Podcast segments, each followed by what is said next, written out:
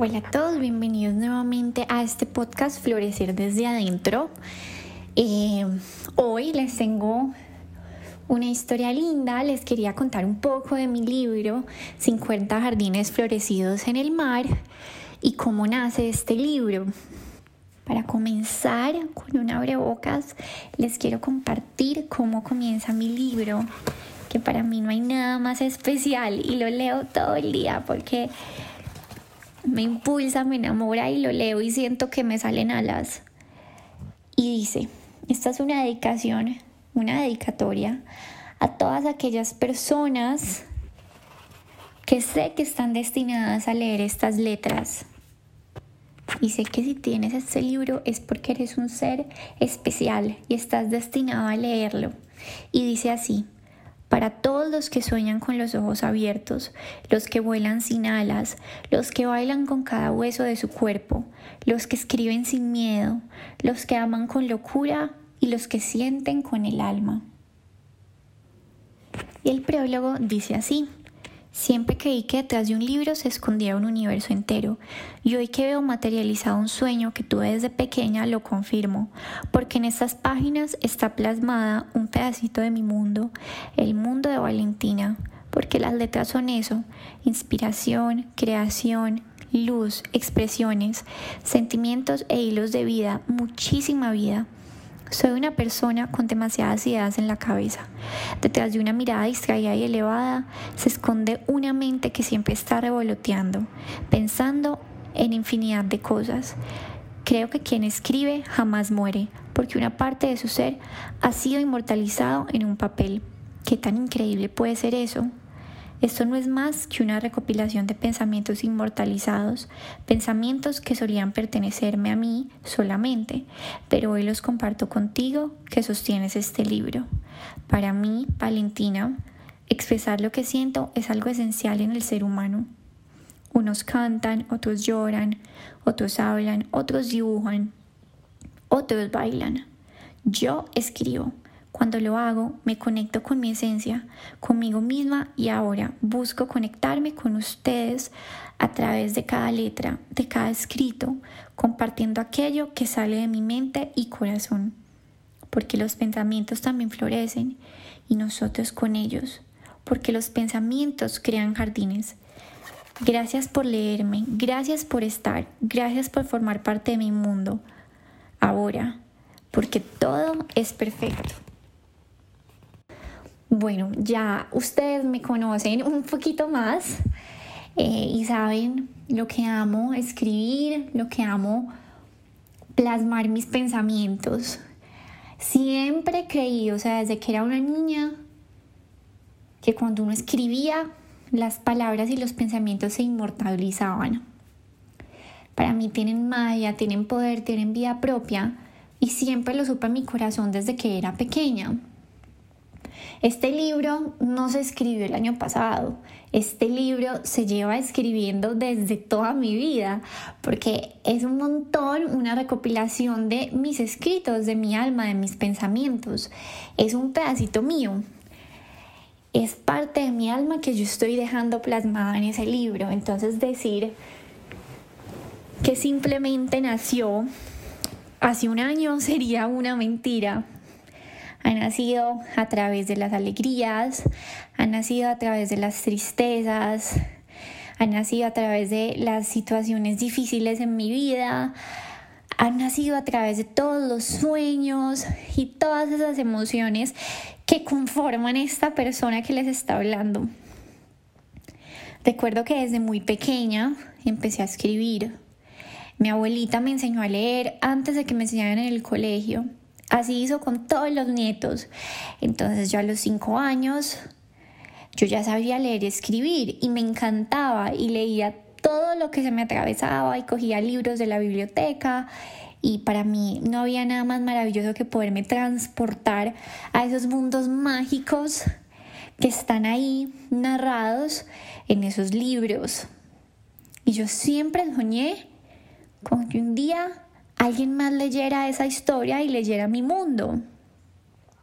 Por eso desde pequeña empecé a escribir cuentos y participaba en concursos Y me acuerdo que en el colegio hacían concurso del libro y yo participaba y si era eh, concurso de la oratoria yo participaba porque siempre me encantó y era una oportunidad para poder expresar todo lo que tenía por decir.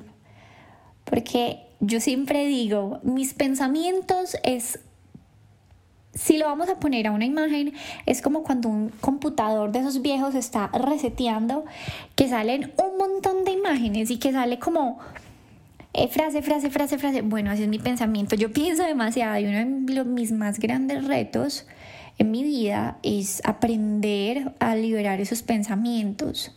Y hay otros que, claro, que se convierten en jardines y que florecen, pero hay unos que quiero dejar ir. El caso es que siempre fue un anhelo para mí que más personas pudieran escuchar este libro con tanto amor. Mm, empecé así escribiendo en el colegio y escribía mis diarios cuando estaba chiquita y así fue como creciendo esa pasión y ese don porque yo siento que de verdad lo digo con humildad pero siento que tengo un don para escribir y plasmar mis emociones. Siempre lo he hecho y lo amo. Como otras personas tienen otros dones.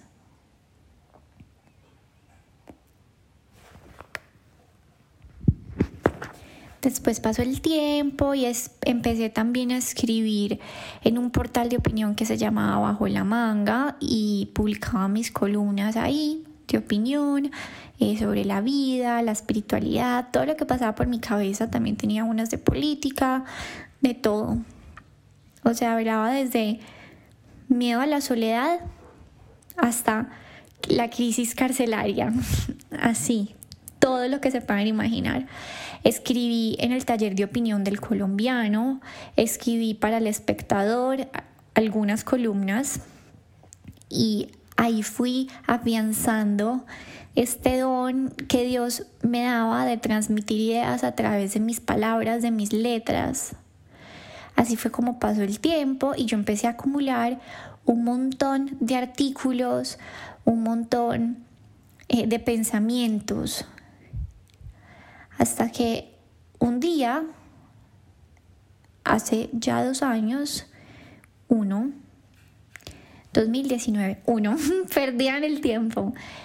Dije, qué lindo, voy a, a poner todo junto 50 de mis escritos, que 50 me parece un número lindo. Al principio quería 80 porque el 8 es mi número, pero yo dije, no quiero algo corto, que la gente pueda leer, eh, que de verdad esas palabras lleguen a su corazón. Así que un diciembre yo me siento a reunir todos estos textos, diseñé pues lo que era la portada, que como pueden ver es una niña, una mujer que florece su cabeza. Y a mí me parece hermoso porque es lo que siempre digo, nuestros pensamientos también florecen. Entonces, ¿cuál es la vida que tú le estás dando a tus pensamientos? Nosotros podemos formar jardines con ellos y llenarlos de luz, pero también pueden ser no lindos, entonces uno tiene que tener mucho cuidado con esos pensamientos. Entonces yo siempre he imaginado que los pensamientos florecen y forman jardines. De ahí viene el nombre 50 jardines, porque son jardines de esos pensamientos que florecieron escritos en el mar. Porque yo vengo del mar, o sea, yo amo el mar y es mi lugar favorito en el mundo y es mi fuente de inspiración y para mí es la energía más hermosa que tenemos acá en la tierra, entonces por eso es en el mar. Como pueden ver, los brazos de, de la muñequita, la mujer que está ahí, se abrazan y forman un corazón. Es demasiado especial. Y bueno, si no lo has visto, te invito a que vayas a mi perfil, lo veas y, y bueno, y conozcas un poquito más de este libro.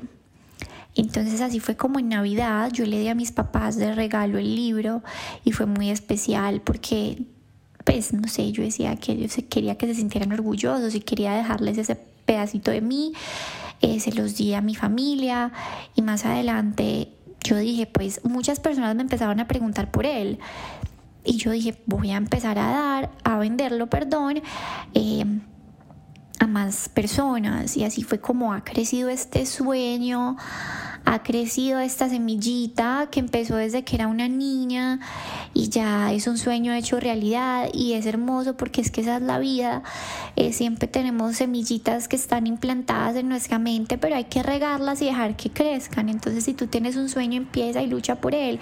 No hay imposibles. Yo me encanta pensar que la niña que leía libros es ahora la que los escribe, porque eso a mí me ha impulsado y he estado escribiendo más y espero que ustedes lo puedan leer, porque siempre, siempre he tenido ese pensamiento en mi cabeza de que de nada sirve uno tener un pensamiento, uno tener una experiencia y tú no compartirlo, porque cuando tú no lo compartes, cuando tú mueres va a morir contigo, pero si tú se lo compartes a alguien más, eso va a renacer en alguien más.